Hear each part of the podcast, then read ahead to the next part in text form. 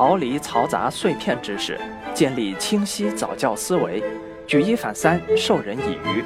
我是朝哥，欢迎收听原创系列讲座《给父母的五分钟极简早教课》。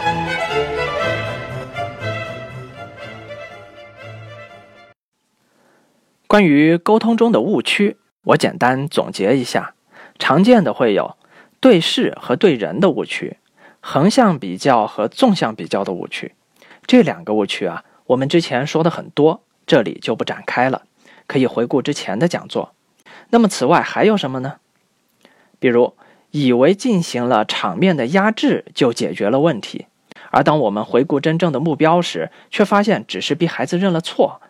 要知道，态度并不是事情本身，光认错其实什么改善都没有。错了没有？错了，以后还犯不犯？不犯了。好，真乖。哎，这就结束了吗？我敢说，大多数的情况下还会再犯的，所以这就陷入了结果的误区。要注意，我们要的真正的结果是具体的行动，以保证以后做好，而并非只是一个态度上和口头上的承诺。还有什么误区呢？利益交换式的诱导，你如果做到了，我就怎么奖励你。哎，我们要明白。奖励这个东西是应该用在什么地方？用在追求卓越、超越自我这种事情上的，是一种讲优的手段。而做到一些本该做到的基本的事情，都频繁使用奖励的话，就容易陷入一种利益交换的误区。所以，大部分的事情啊，比如刚才提到饭前洗手这件事儿，最多口头就他的具体行为进行肯定就可以了，完全不必要还要用物质奖励。因为这其中还隐藏着外控的风险，而且我们得明白，得到父母的肯定，其实才是孩子心里比物质更为珍贵的东西。还有什么误区呢？比如错误的结果引导。我们别以为跟孩子说做错事情的结果就会让孩子改善了，其实很难的，因为这需要比较强大的逻辑思考能力和自制力才行。孩子起床磨蹭要迟到了，我们往往会说：“赶紧的，哎，不然迟到了会罚站。”那对于较大的孩子而言，如果他已经意识到了这一点，并且为之担心，那么其实他不用我们反复提醒，只要做好帮助就行了。而对于较小的孩子呢，在他的思考里，对于迟到的害怕是比不上睡觉更重要的，他本质上是比较无所谓的。我们其实常常是在做无用功。我们能做的是不要去引导小的孩子想那么远了，直接根据孩子的特征去关注当下，商量一下具体怎么做。今天几点睡，明天几点起就好了。坚持用纵向比较的鼓励去强化他好的行为习惯。那还有一个更为严重的误区是什么？采用失去关爱作为结果的一种威胁。这个误区更加糟糕，你再不听话，妈妈不要你了。这是我所认为的杀伤力最大的错话之一。对于有一些口无遮拦的亲戚朋友，随口总是爱逗孩子说“你妈妈不要你了”之类的，碰上这种，请大家绕行，离他们越远越好。大家自己更是千万不要去说，因为其后果是什么？除了让孩子没有安全感，还会让孩子体会到。妈妈的爱不是无条件的，是要用自己的良好表现去换的。这种思维看起来好像也没什么，但它会怎么发展下去呢？孩子会慢慢开始隐藏自己的缺点，并采用故意遮掩的方法，而非去努力改善。除了有类似撒谎的效果以外，还关闭了父母预防问题、了解其错误的沟通渠道。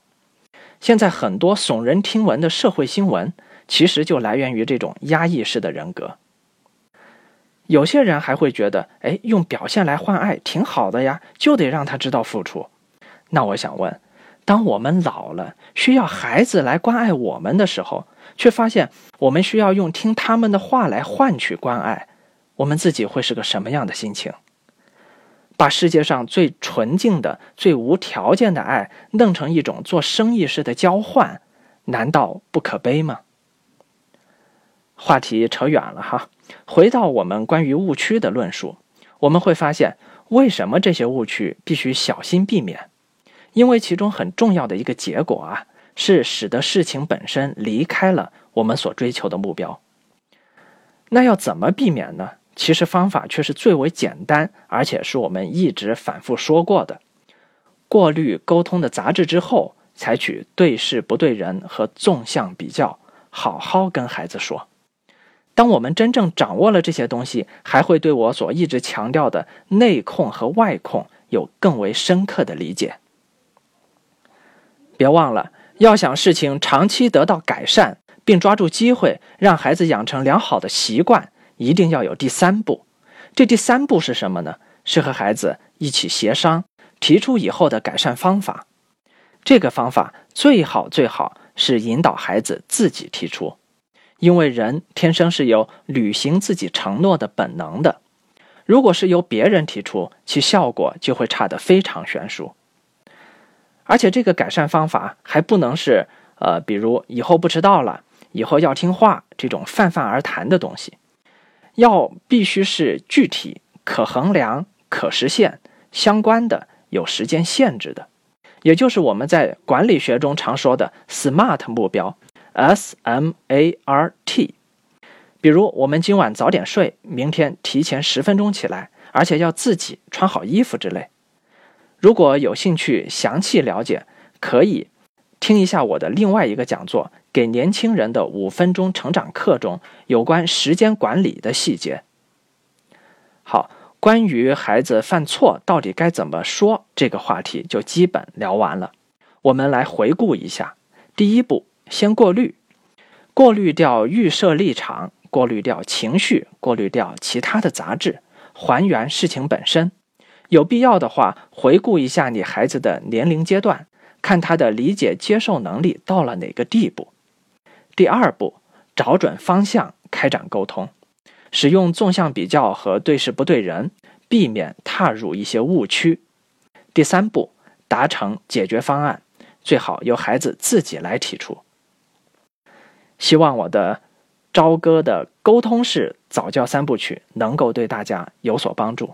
咱们下堂课再见。